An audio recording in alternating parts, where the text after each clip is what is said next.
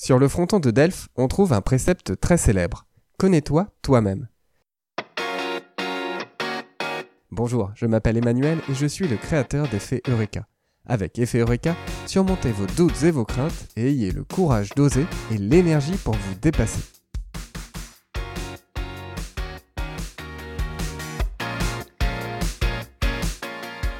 En lisant cette phrase, on pense qu'elle nous invite à une introspection, à mieux se connaître soi-même. Or, la question de l'identité, telle que nous nous la posons aujourd'hui, avait-elle vraiment un sens en Grèce antique? A priori, non. L'individu est avant tout un membre de la cité. Ainsi, peut-être que le connais-toi toi-même est plus une invitation à l'humilité. N'oublie pas que tu fais partie d'un tout. D'ailleurs, lorsqu'en Grèce antique vous étiez jugé et condamné à quitter la cité, c'était une terrible sentence. Peut-être que ce connais-toi toi-même nous invite simplement à nous souvenir de notre propre mortalité, un peu à la manière des cérémonies du triomphe dans la Rome antique.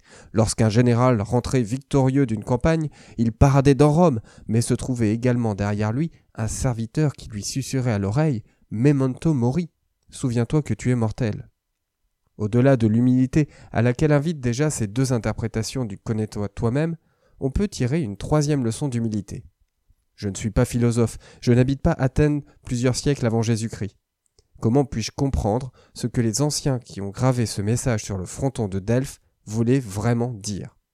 En fait, on a très souvent lieu d'interpréter un événement, un fait, selon notre propre perspective, notre propre point de vue, et cela peut conduire à de mauvaises interprétations, voire à des contresens complets.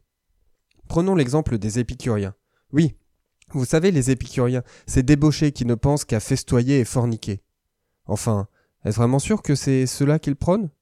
Pas si sûr. Revenons quelques instants sur leur philosophie.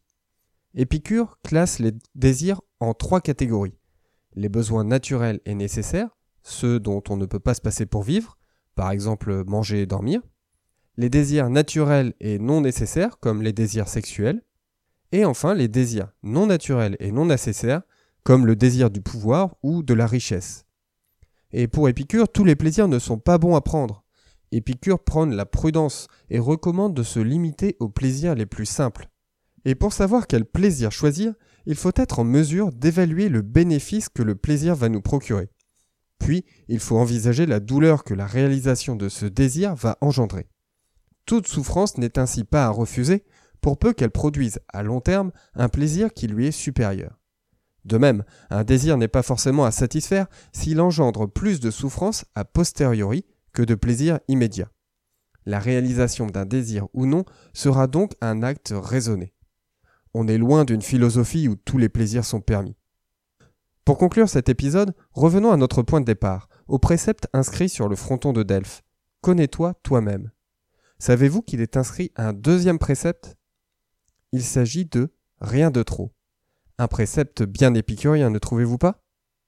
Je vous donne rendez-vous demain pour découvrir le message du fondateur d'Inspiréo, l'association qui donne aux jeunes le goût d'agir. D'ici là, prenez soin de vous et de ceux qui vous entourent.